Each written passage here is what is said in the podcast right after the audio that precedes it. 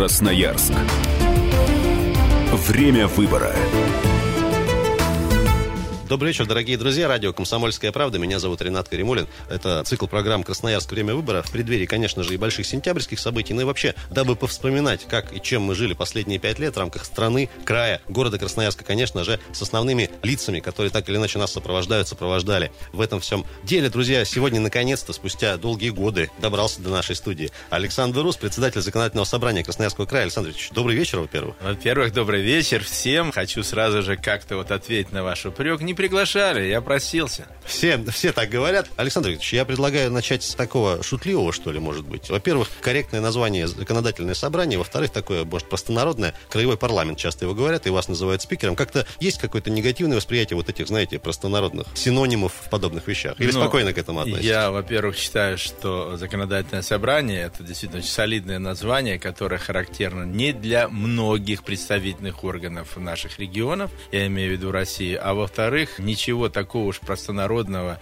в термине парламент я не вижу, наоборот, оно достаточно такое высокопарно-научное. Что касается работы краевого законодательного собрания, частенько сравнивают его и сам процесс работы, прохождения сессии с другими парламентами других субъектов Российской Федерации, отмечают специалисты разных уровней, в том числе и работники СМИ, что действительно в такой по-хорошему рабочей, душевной атмосфере проходят наши сессии. Это безусловно так, и здесь, конечно же, роль спикера тоже не последняя. Где-то поднадавить, что называется, где-то привести в чувство, поставить на место, но в том числе и находите возможность, последние три года слежу активно за вашей работой, где-то и пошутить, и свести на юмор. Все-таки, на ваш взгляд, какими душевными человеческими качествами должен обладать настоящий спикер, чтобы все проходило и интересно, хотя, казалось бы, там 8 часов говорить, обсуждать законопроекты, может быть, не самое веселое занятие, но тем не менее удается, и многие это отмечают, делать это действительно по-настоящему. Если позволите, немного вот отношение к первой части вашего утверждения, что действительно наше законодательное собрание, ну, в какой-то мере особое, это характеризуется и разного рода статистическими показателями, и его ролью в жизни края. Вот я не раз уже слышал, в том числе и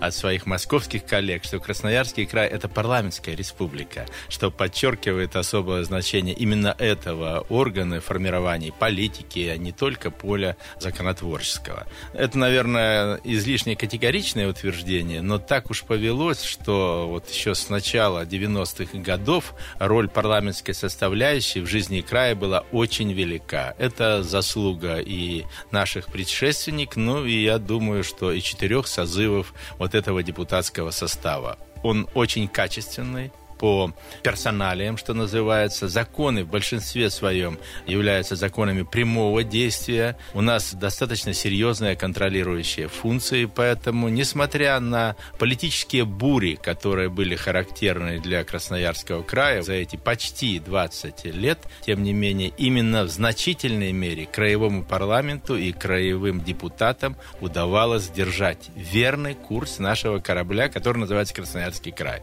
Относительно качества качества, которых вы сказали. Ну, знаете, не мне судить, в какой степени я подхожу для этой роли, но позиция моя главная заключается в том, что депутатами нельзя руководить. Депутатам ничего нельзя навязывать. Это не подчиненные. Это не подчиненные, это не взвод солдат. Это все самодостаточные, амбициозные, в хорошем смысле слова, люди. Раз они пошли во власть и пришли во власть, необходимо создавать условия для того, чтобы они могли реализовать свои возможности, свой, если хотите, политический и творческий потенциал здесь. Равное отношение к людям, независимо от их политической ориентации. Думаю, что у нас это получается. И если ты должен быть лидером, я говорю сейчас о спикере, независимо от того, кто это, Ус или Иванов, ты должен им быть, не кому-то разрешая или запрещая командировку, а должен быть содержательным лидером. Люди должны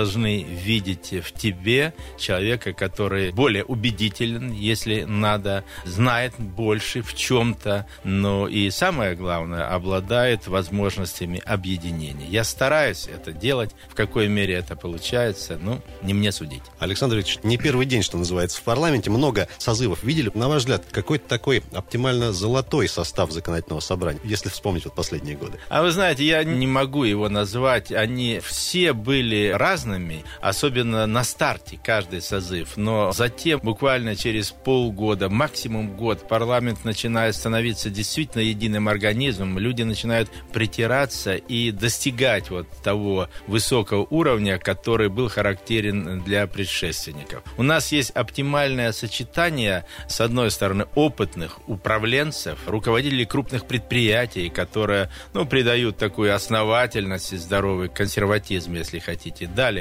руководителей краевого уровня, которые имеют серьезный такой политико-управленческий опыт. Ну, назову там того же самого Севастьянова или, или в свое время Юрия Константиновича Бакумова, Валерия Ивановича Сергеенко, царствие ему небесное. И, с другой стороны, относительно новой, но уже постперестроечной волны, главным образом людей с политической подготовкой.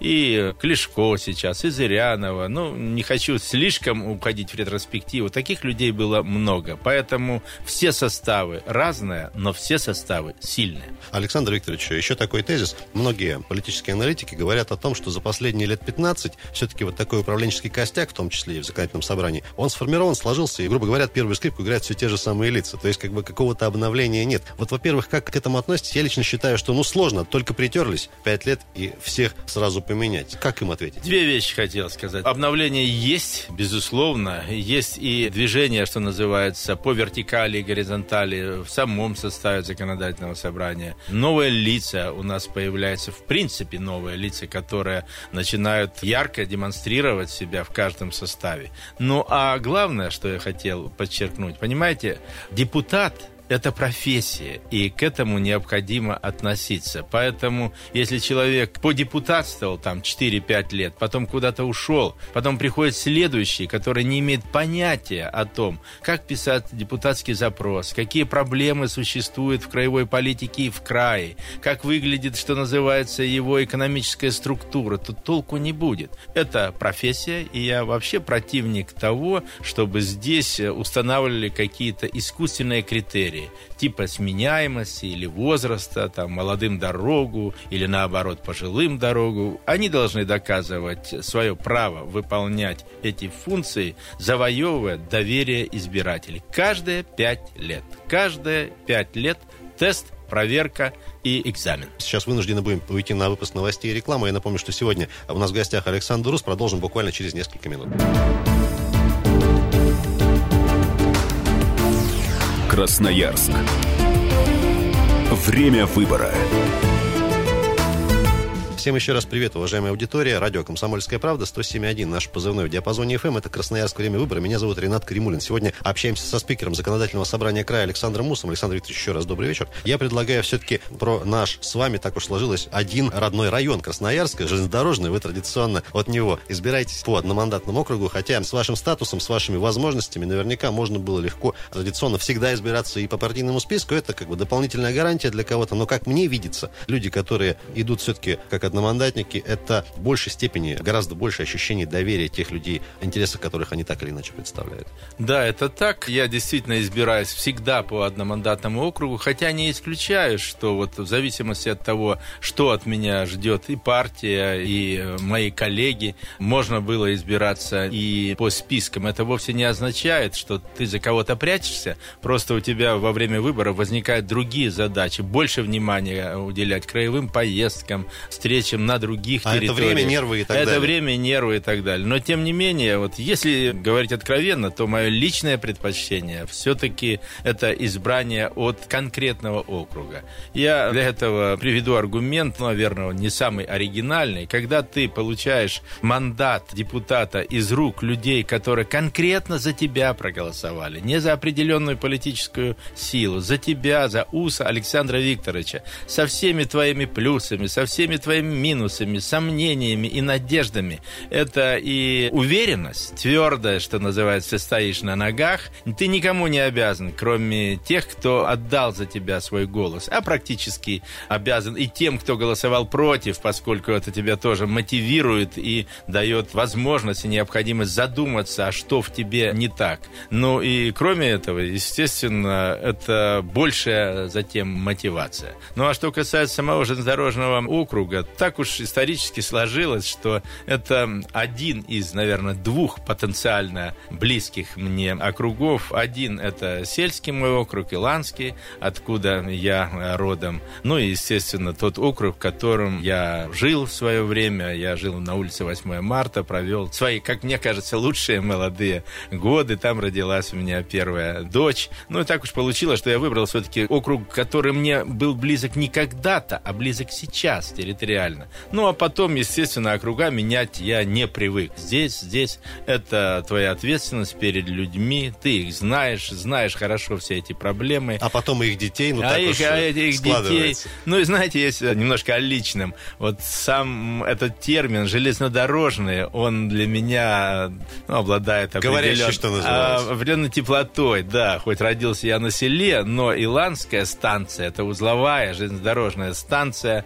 Мой дед и мой дядя работали в депо, к сожалению, были э, репрессированы. И многое вот связано у меня в биографии, что называется, в воспоминаниях железной дорогой. Поэтому, не знаю, сочетание и прагматики, и эмоционального делает для меня именно этот выбор самым близким и понятным. Александр Викторович, про ответственность и про полномочия, и про жажду людей на перемены, которые живут конкретно в железнодорожном районе. Вот за то время, за те годы, что вы традиционно избираетесь от конкретно этих жителей, вы довольны тем, как район меняется? Потому что, знаете, есть такой тезис тоже, скептический, пессимистический, что у нас все превратилось в большую торговую точку, заводы стоят и так далее. Вот конкретно по некоторым, может быть, предприятиям, которые на территории района находятся. Ну, для начала скажу прямо, что недоволен. Я вообще человек, которых принято называть максималистом. Наверное, это создает дополнительное психологическое напряжение. Однозначно создает, я бы так даже сказал. И Речь идет не только о нашем округе, о нашем городе. Это вот черта моего характера. Я всегда нахожу то, что надо изменить. А потом как-то прочел простую вещь, что нельзя стремиться в будущее, не будучи критически настроен к настоящему. Поэтому я себя простил. Город, конечно, наш хорош, вне всякого сомнения. Округ тоже. Но, тем не менее, и с точки зрения его развития как промышленного, индустриального центра, скажем мягко, есть проблемы. Хотелось бы его видеть более благоустроенным, более экологически благополучным, более чистым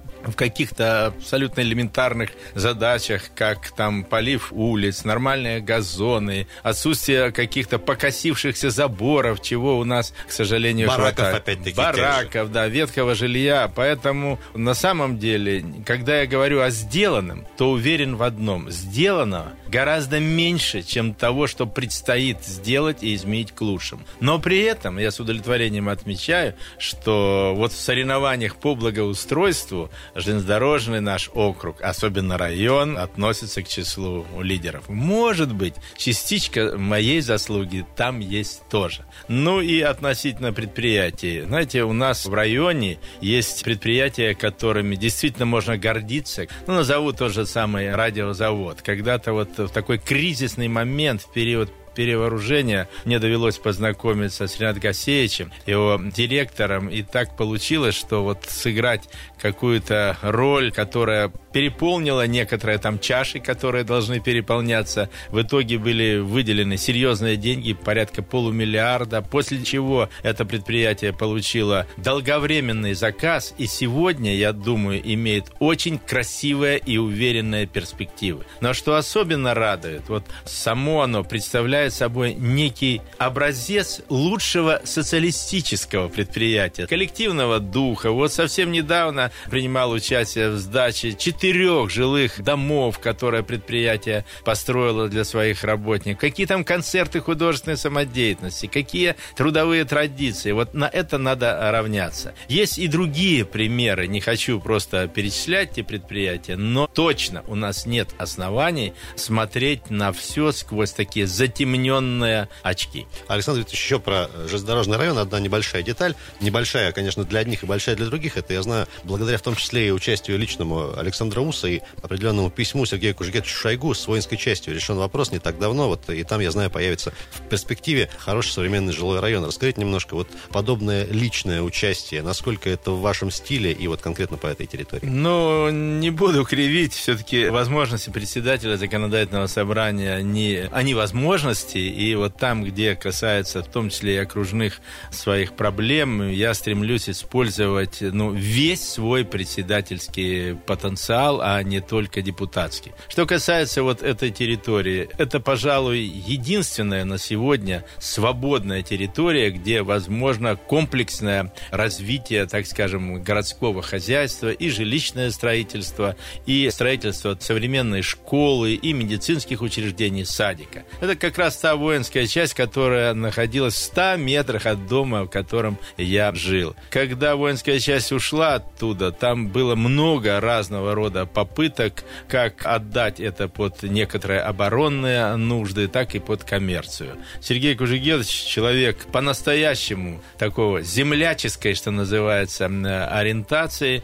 но должен отметить, что не сразу все это решилось, поскольку и подписанные однажды письма затем в итоге не проходили определенные бюрократические преграды, и я надеюсь, что окончательная передача вот этого огромной территории состоится, ну, может быть, неделями или максимум в течение месяца. Я буквально вот где-то пару недель назад в очередной раз побывал у его заместителя, имеется в виду заместителя министра обороны Руслана Хажисмеловича Цаликова, и документ должен вот сейчас, окончательной версии, уже получить путевку в жизнь. Александр Викторович, в завершение вот этого очередного блока такой вопрос. Вот эти годы депутатства, председательства, они не сделали вас толстокожим? Понятно, что человек, который избирается в совет любого уровня впервые, и спикер Заксобрания с многолетним опытом, это немножко разные величины. Тем не менее, когда к вам сегодня подходит красноярец на улице и говорит, Александр Викторович, вот мы вам писали, звонили, говорили в течение там 5-10 лет, какой-то вопрос не решается, не знаю, долгострой какой-то, конкретный абсолютно вопрос. И говорят, что вы же тоже как бы к этому причастны. Вы как реагируете? Я реагирую так, как звучит вопрос, потому что есть то, что называется административный ресурс, есть, как бы к этому ни относились, так называемое телефонное право, его никто не отменял, и этим, я считаю, вполне не только можно, но и должно пользоваться, поскольку обычный человек зачастую не в состоянии пройти вот эти бюрократические завалы, даже когда для этого есть внешне все основания. Не мне судить, в какой степени я забронзовел, и пусть это скажут люди, но хочу абсолютно искренне вот поделиться своим таким личным впечатлением. Когда заканчивается прием по личным вопросам, я несколько часов не могу прийти в себя. Настолько тяжелые бывают проблемы у людей, каким терпением они у нас отличаются. И вот после всего этого, знаете, ну, начинаешь на известные вещи смотреть совсем по-другому. Думаю, что вот личный прием, встречи с конкретными людьми в самых тяжелых ситуациях является главным лекарством от бронзовости. Дорогие друзья, очередной выпуск новостей и рекламы. Александр Рус у нас в гостях, председатель законодательного собрания края. Продолжим, друзья, буквально через 4 минуты. Красноярск. Время выбора. Еще раз всем добрый вечер. Радио «Комсомольская правда». Меня зовут Ренат Каримулин, 107.1 наш позывной. Красноярск. Время выбора в эфире нашего радио. И председатель законодательного собрания края Александр Рус у нас в студии. Александр Викторович, еще раз добрый вечер. Александр Викторович, частенько говорят про так называемых варягов. Людей, которые так или иначе на высших чинах, высших должностях края присутствуют и сегодня, и вчера, и несколько лет назад. Многие, естественно, это используют как такую политическую карту разыграть, с народом позаигрывать и так далее. Тем не менее, самый что ни на есть близкий краю человек Александр Рус вспомнить события 2002 года и ваше противостояние, можно ли его так назвать, с Александром Геннадьевичем Хлопониным, вот так по-хорошему, да, на тот момент уже имея колоссальные заслуги перед краем, перед красноярцами, не было ли по-человечески обидно, что вы не заняли кресло губернатора, тем не менее, остались в строю, более того, продолжаете до сих пор работать, скажем так, в силу своей интеллигентности, мозгов, души какой-то, находите общий язык со всеми практически, кто сегодня приходит и в кресло губернатора, и на какие-то другие руководящие должности. Очень большой философский вопрос, о многом бы хотелось сказать, но коротко попробую. Мое твердое убеждение заключается в том, что, понимаете, красноярец и наш, вот этот термин введен в свое время был блоком «наши», это не тот, кто здесь родился, а тот, кто относится к этой земле как к родине. Это принципиальная, принципиальная позиция. Второе, я считаю, что, естественно, при прочих равных условиях человек, который связывает со своей землей свое будущее, конечно, конечно, более полезен этой земле, нежели тот, кто приехал, а потом уезжает. И относительно выборов, которые у меня были, скажу откровенно, было очень обидно, просто обидно, но с одним уточнением. Я э, не стремился занять кресло губернатора. У меня была вот такая, если хотите, мужская сила в руках, вот желание обустроить эту землю, чтобы она была красивая, чтобы все здесь было лучше, благороднее, как, как свой дом, если хотите. Но так получилось, наверное, виноват я сам. Это первое. А второе, я, кстати говоря, какое-то время даже не мог в себя прийти, найти свое лицо вот несколько месяцев. Но вот все-таки о втором. У меня об Александре Геннадьевиче и времени работы с ним осталось не просто хорошее, а просто светлое какое-то впечатление. Потому что его приход сюда и работа этой команды, они привнесли много новых инициатив, принесли какой-то вот такой столичный шик, если хотите, в чем-то. И то же самое экономический форум, и наши инвестиционные дела, это все во многом связано с ними. Но когда, помню, Хлопонин приходил ко мне на день рождения каждый раз, я ему говорил, Геннадьевич, у меня получилось не хуже, имею в виду. И вот у нас с ним до сих пор просто великолепные отношения. Или взять вот другой пример нынешнего губернатора Виктора Александровича Толоконского. Я точно не могу назвать его чужим. Это сибиряк, укорененный человек, который знает отлично и не только уже Красноярский край, но и всю Сибирь. Человек, отличающийся и мудростью, и исключительной работоспособностью. Поэтому из всякого правила, о котором я сказал в начале, есть исключение комментируя взаимоотношения законодательного собрания правительства края буквально в четверг на последней сессии, вы сказали такую фразу, что есть традиции у нас взаимодействия, и одна из них это взаимная ответственность. Вот что вы вкладываете в это? Что на первом плане в взаимоотношениях с губернатором, с правительством? Это наверняка не всегда формальные какие-то вещи, это просто вот, ну, что называется, единый дух для единого дела. Безусловно, но при этом есть другая мысль. Каждый должен нести свои рога. Поэтому, если мы где-то в неформальной обстановке чувствуем себя близкими друзьями и даже поднимаем друг за друга его благополучие тост, это вовсе не означает, что у нас есть обязательство закрывать глаза на какие-то недочеты в работе. Поэтому те, кто приезжал сюда, они несколько удивлялись, что после таких задушевных бесед... Казалось как, бы. Да, казалось бы, когда начинается сессия, и там все корректно, но жестко, и предельно зачастую жестко, а потом понимали, что так должно быть, и что называется без обид. Что касается ответственности, я думаю, что за этим термином стоит действительно многое. Мы несем ответственность каждый за свое дело, во-первых, и в этом смысле не пытаемся вот рулить там исполнительной властью, вмешиваться в их деятельность для того, чтобы затем спросить за результат. Но когда мы принимаем решение общее, то есть, допустим, инициатива по бюджету, даже сложному нам одобряется, мы точно не стремимся затем вставлять палки в колеса, говорить о том, что а мы предупреждали и что-то в этом сами духе, виноваты, сами виноваты, и действовать по принципу чем хуже, тем лучше. Это было всегда. Я вспомню тяжелые политические ситуации во времена Александра Ивановича Лебедя, царство ему небесное. У нас были такие моменты, когда тот же бюджет переписывало законодательное собрание за ночь, что было категорически запрещено и принято принимали его в версии, которые мы считали правильным. У нас были отказы в согласовании кадров, как вы помните, и многое другое. Но когда речь шла о решениях с нашей точки зрения правильных, нужных для края, мы собирались вот инициативу губернатора принимали буквально за 10-15 минут. Это характерная черта вот именно красноярского парламентского духа у нас есть политика, но нет политиканства. Александр Ильич, в завершении такой еще, наверное, может быть, из серии философских вопросов, тоже о личном, что называется. Александр Ус не только депутат и спикер законодательного собрания, еще и куча различных регалий, это и президент СФУ, безусловно. Как на все хватает времени, и такое ощущение, что с годами у вас только больше работы становится, тем не менее, чем-то приходится наверняка жертвовать. Возможно, не дай бог, семьей, общением с друзьями и так далее. Хороший вопрос. И как удается, чтобы никто еще и не обижался по возможности? Возможности. Наверное, обижаются, и, наверное, не звоню, и, наверное, есть у меня немало упущений, но вот это стремление заниматься многими вещами, не за пределами законодательного собрания, а проектными делами, типа университета, типа какого-то сквера, либо того же самого Свято-Успенского монастыря, это, ну, вот есть во мне, я человек конкретный, проектный, ну, наверное, поэтому и хотел когда-то стать губернатором. И, кроме этого, я очень увлекающийся, к сожалению или к счастью, человек.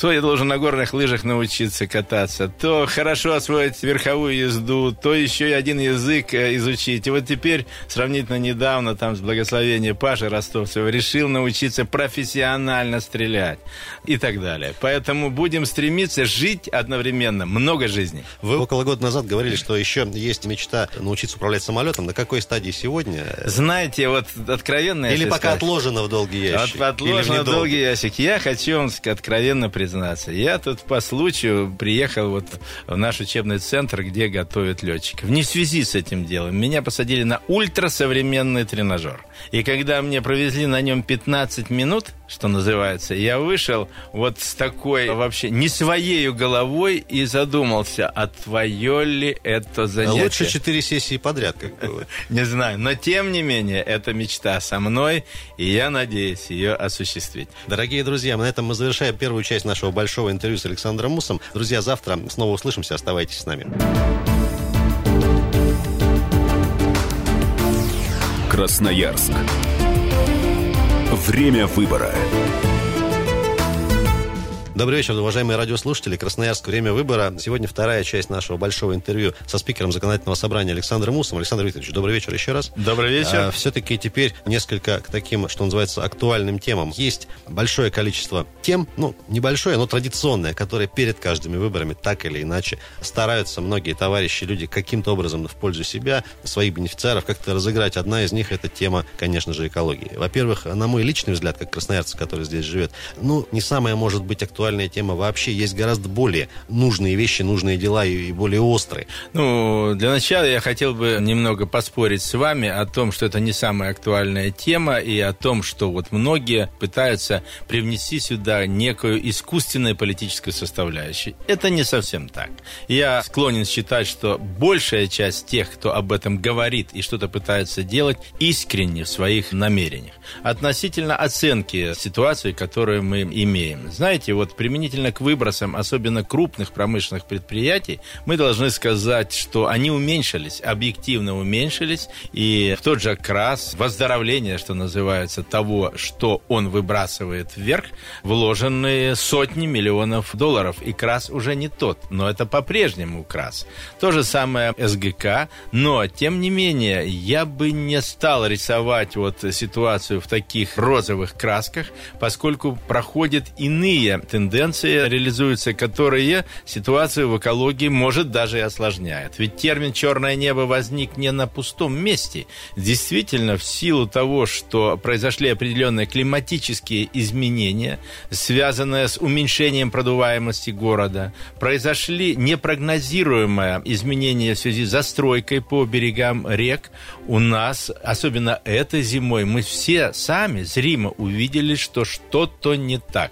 И начали раздаваться тревожные голоса, под ними есть серьезное основание. Не вдавая сейчас в подробности, я хочу, как принято говорить, с ответственностью заявить, что резолюция, которую мы подготовили, это не есть политическая декларация. Это абсолютно четкий набор мероприятий, которые должны и могут быть проведены в течение ближайшего времени. Речь идет и о месяцах, и о двух-трех годах. Скорее всего, на базе Сибирского федерального университета будет создан своеобразный штаб который будет притворять в жизнь вот эти мероприятия. Почему на базе СФУ? С одной стороны, это не улица, это не митинг, но с другой стороны, это и не бюрократическая структура. И он заработает, я думаю, уже в конце мая, и наши радиослушатели с вашей помощью будут осведомлены о том, что там происходит. Ну вот для того, чтобы не излагать там весь этот многостраничный документ.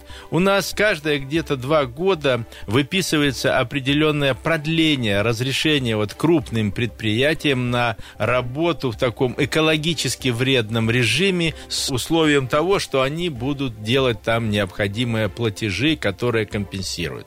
Мы договорились о том, что больше этих продлений не должно быть. Но надо отвести определенное количество времени, допустим, полтора-два года, для того, чтобы они сделали все необходимые вложения. Нам не нужно больше никаких денег в порядке компенсации. Даже денег не нужно. Даже денег не нужно. Нам надо просто чистый воздух. Что касается таких элементарных дел, как влажная уборка улиц, она ведь когда-то была. Либо работа общественного транспорта. Вот иногда вот едешь за автобусом, который принадлежит муниципалитетам, там никакого Бухенвальда не надо. И никаких измерений не надо, потому что это натуральная душегубка на расстоянии 10-15 метров. Ведь это мы можем сделать, я имею в виду сделать нормальный контроль. Кстати говоря, по поводу транспорта действительно есть очень серьезные темы, поскольку количество автомобилей возросло, соответственно, увеличилась их плотность на дороге, пробки,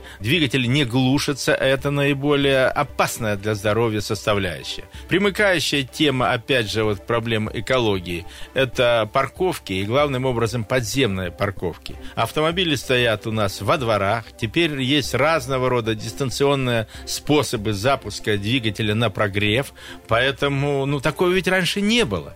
Это теперь есть. Мы считали, для того, чтобы, вот, во всяком всяком случае, в центре города практически решить проблему с подземными парковками требуется политическая воля, это денег не стоит, и один миллиард рублей и один миллиард Но это же рублей. в масштабах крайне небольшие деньги. Это небольшие деньги, и об этом сказано уже не раз. И пока мы вот эту комплексную тему парковки, прогрев не решим, то мы не можем рассчитывать на серьезный успех по экологии хотя бы на территориях, прилегающих к нашим многоэтажкам и так далее. То есть я уверен, что не в течение там десятилетий, а в течение месяцев или ближайших лет мы обязаны рассчитывать на серьезные подвижки в лучшую сторону в экологии. Дорогие друзья, у нас в гостях Александр Рус. Александр Викторович, еще одна извечная тема, это тема дорог. Но я не буду спрашивать, когда у нас дороги будут хорошие. Довольно такой избитый вопрос. Я по-другому спрошу. Ежегодно у нас внезапно тает снег, ямы на коммунальном мосту. Понятно, что люди у нас все образованные, большинство, в том числе и наших радиослушателей. Есть там закон о закупках, есть тендеры,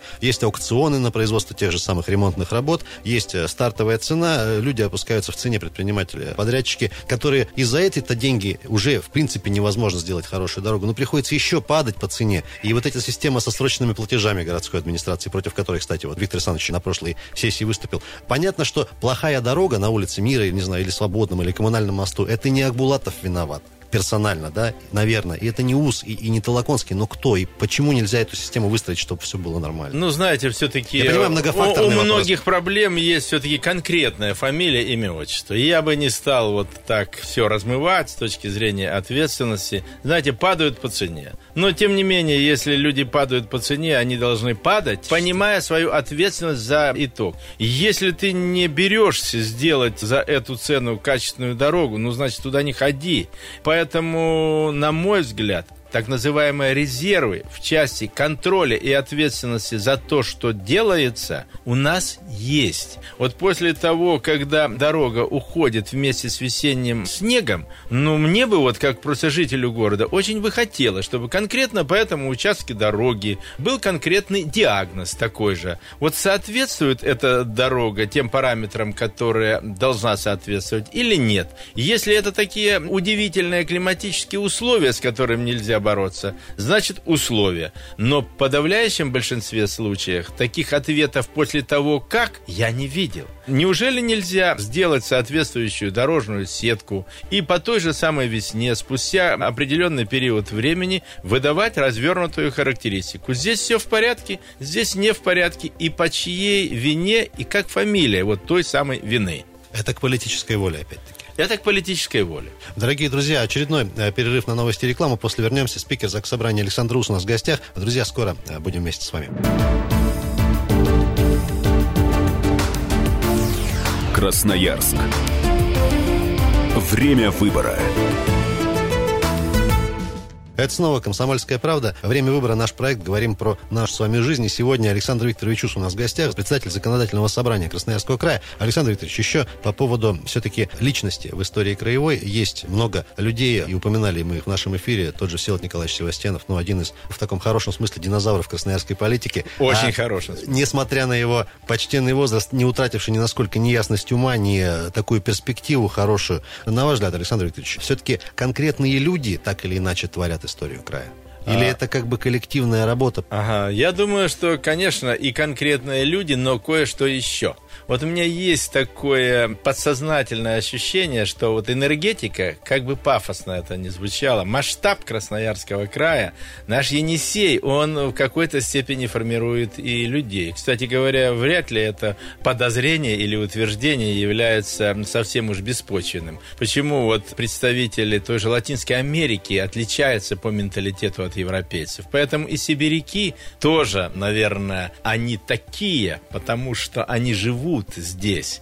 И Какой-то вот, вирус сибирский, в хорошем смысле. вирус сибирский. Меня иногда спрашивают, вот особенно, ну, естественно, не здесь, а где-то, а вот что такое для вас Сибирь, сибиряк? Вот для меня это прежде всего большие просторы. Далее, это какое-то особое ощущение собственного достоинства и свободы, и личное мужество людей, которые здесь живут. Я как-то вот задумывался, почему норильчане так любят любит свой город. Ведь это город, ну, в высшей степени тяжелый. А потом нашел для себя такой ответ на этот вопрос. Они любят себя в этом городе. Они по-другому оценивают себя, когда понимают, что они способны преодолевать эти трудности. Вот у нас, в Сибиряков, наверное, это формирующее воздействие того, где мы живем, все-таки чувствуется. Еще один такой тоже большой тезис, который так или иначе озвучивается, что все-таки Красноярск Красноярский край и э, та налоговая база, налоговые доходы, которые мы в том числе отчисляем в Москву, распределяется все очень несправедливо. Зарабатываем больше больше и больше и больше,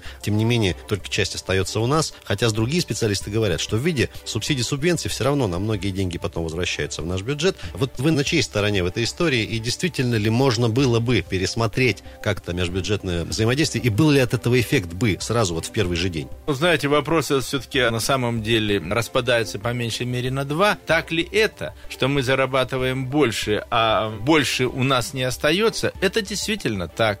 Для этого есть конкретные цифры, поскольку общий прирост по налогам, как краевым, так и федеральным, есть, и последние 10 лет кривая четко фиксирует это, но с другой стороны деньги, которые остаются на территории Красноярского края, как-то подзамерзли вот эти цифры. Ну, потому что растут именно те налоги, которые являются, к сожалению, или, к счастью, федеральными. Правильно ли это? Это большой философский вопрос. Нам необходимо увеличивать расходы на оборону? Вроде необходимо. Нам необходимо по возможности увеличивать финансирование на крупные университеты, которые являются федеральными. Необходимо. Нам необходимо инвестировать в другие крупные там федеральные программы. Да, необходимо. Мы ведь живем в одной большой семье под названием государство российское. Поэтому это, знаете, вопрос спорный. Правильно ли руководствоваться всегда только местечковыми интересами или надо думать в том числе о том, том, что нас окружает.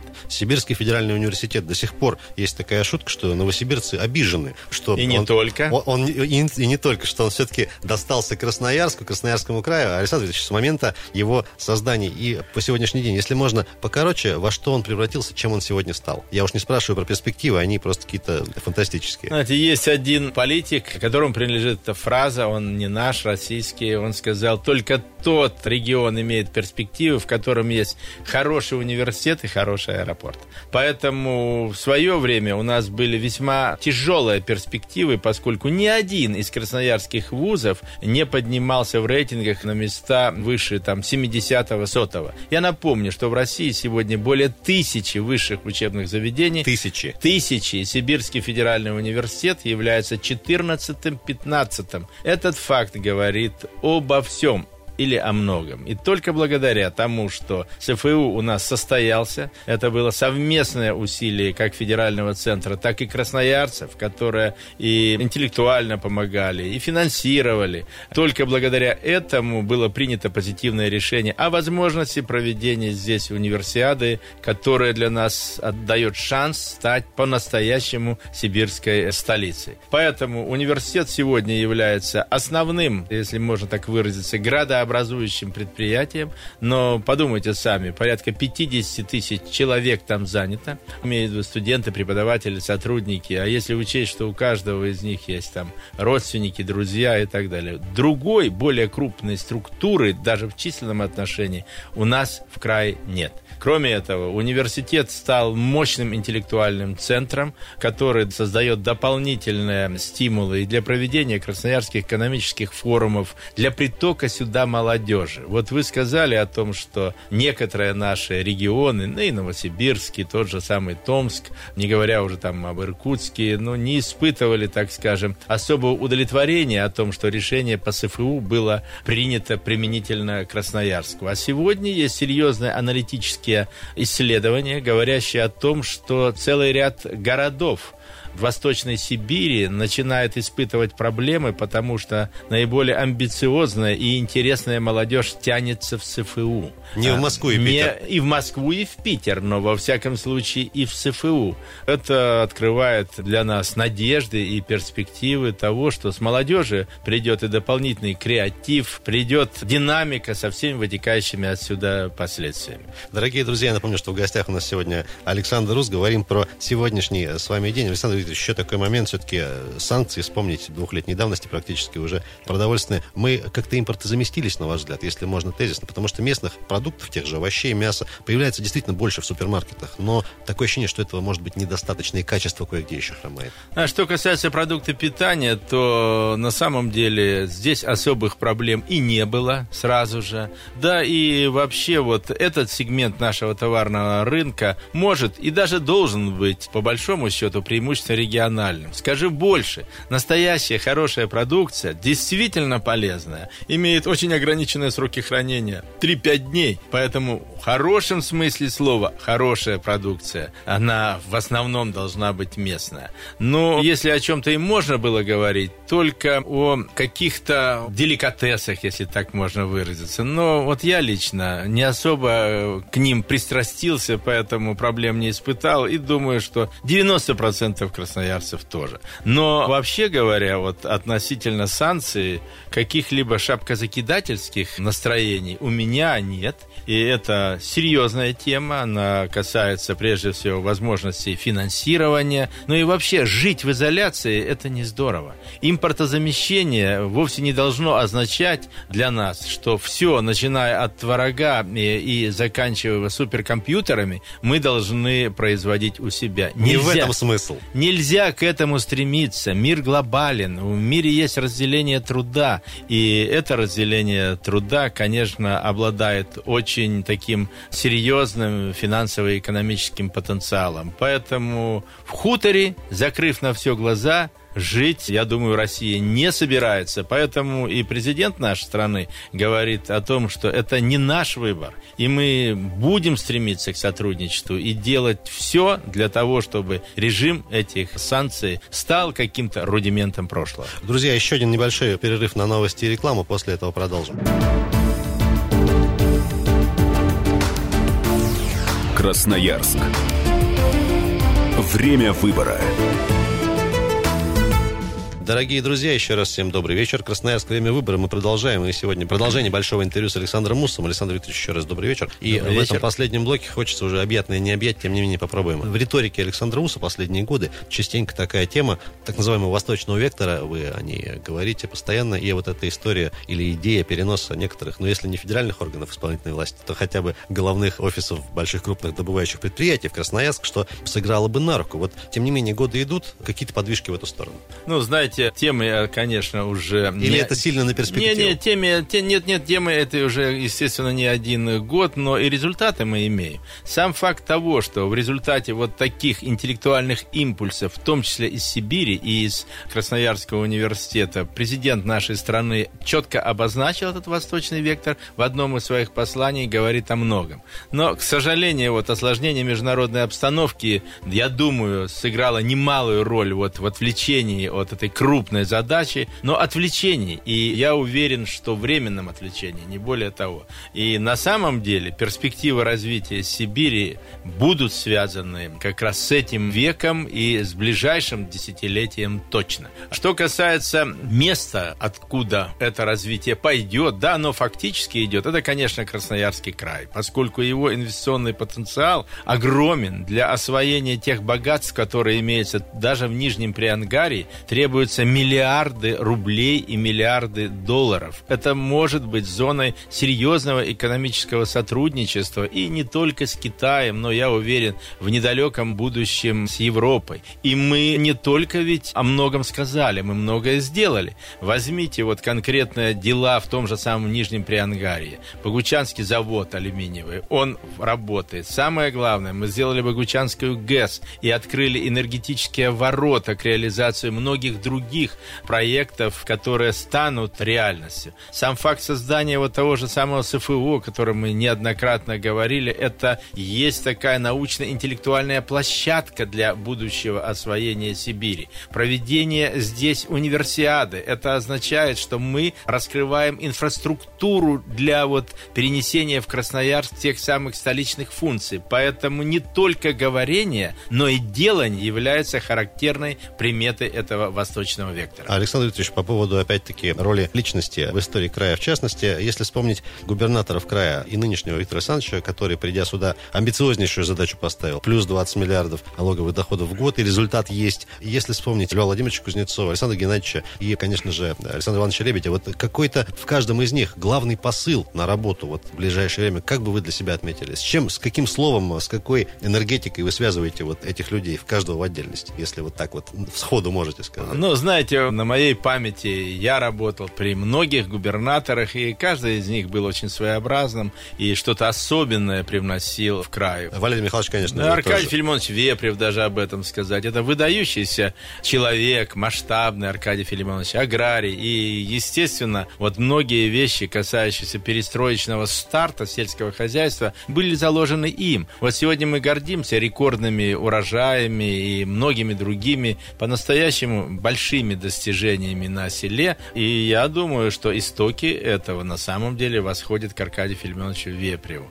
Валерий Михайлович Зубов – это серьезный экономист, политик, и многие темы, связанные с сохранением единства края, с объединением округов, которое произошло несколько позже, это связано как раз действительно с его именем. И он, кстати, работал, пожалуй, в наиболее тяжелых условиях, когда был кризис, там, неплатежей, многомесячные задержки заработной платы, и тот факт, что наш корабль, Красноярский край, удержался на плаву, это является его очень серьезной заслугой. У меня сложные были личные отношения с Александром Ивановичем Лебедем, это очевидно. Я, наверное, был одним из его политических серьезных оппонентов, но, тем не менее, он такой памяти моей остался как масштабный такой угловатый человек, которому было ну, трудно на этом посту. Это, может быть, не совсем его было. Были какие-то внутренние сомнения, метания. Не могу не вспомнить о кадетских корпусах, которые были созданы в его время. И сегодня они несколько изменили свое такое образовательное предназначение, стали элитными учебными заведениями с большим конкурсом. Александр Геннадьевич Хлопонин, на мой взгляд, товарищ и по жизни до сих пор. Но вот масштабный инвестиционный интерес к Красноярскому краю, то же самое Нижнее Приангария, экономические форумы, крупные какие-то культурные начинания. Да те же студенческие балы хотя бы. Студенческие балы, я как раз об этом хотел сказать. Это все привнесено сюда. Лев Владимирович был э, таким, я бы сказал, приземленным человеком, который стремился детально вникать вкладывать, вот, особенно в стройки, в конкретные объекты.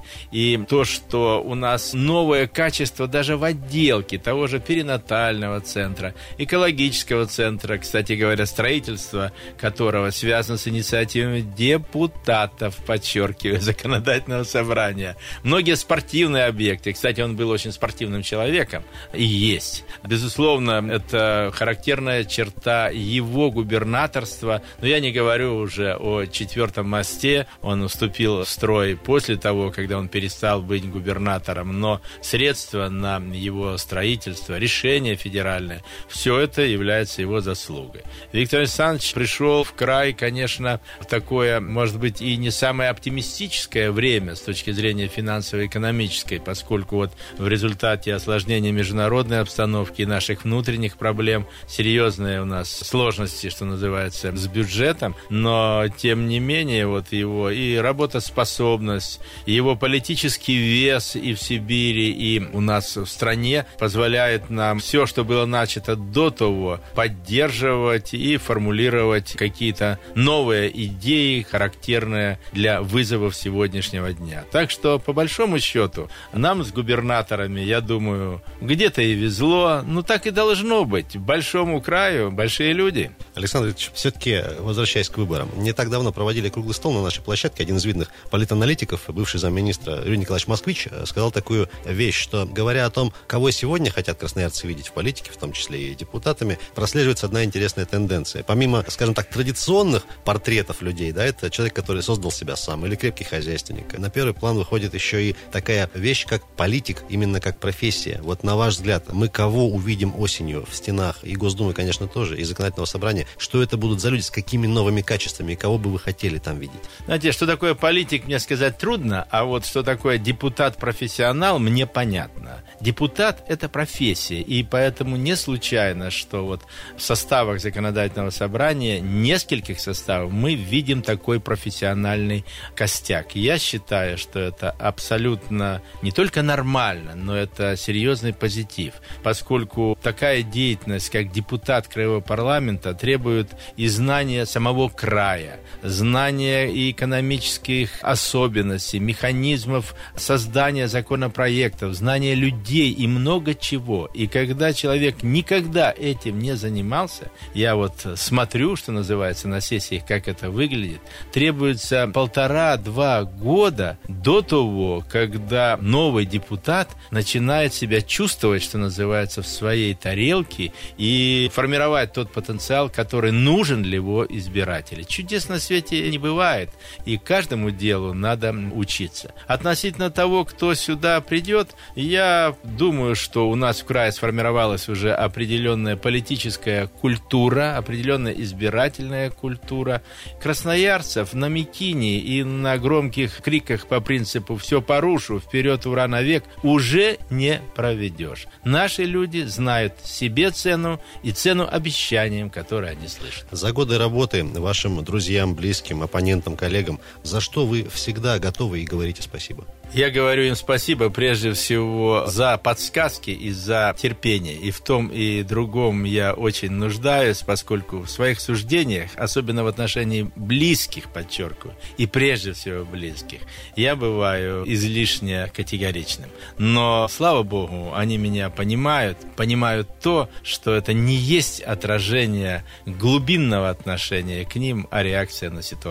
Поэтому спасибо за помощь и за терпение. Дорогие друзья, на этом мы завершаем наше большое интервью с Александром Муссом. Александр Ильич, спасибо, что к нам пришли. Надеемся видеться почаще отныне в нашей спасибо студии. Спасибо вам Представитель за законодательного собрания края был у нас в гостях. Оставайтесь с нами. Удачи. Красноярск. Время выбора.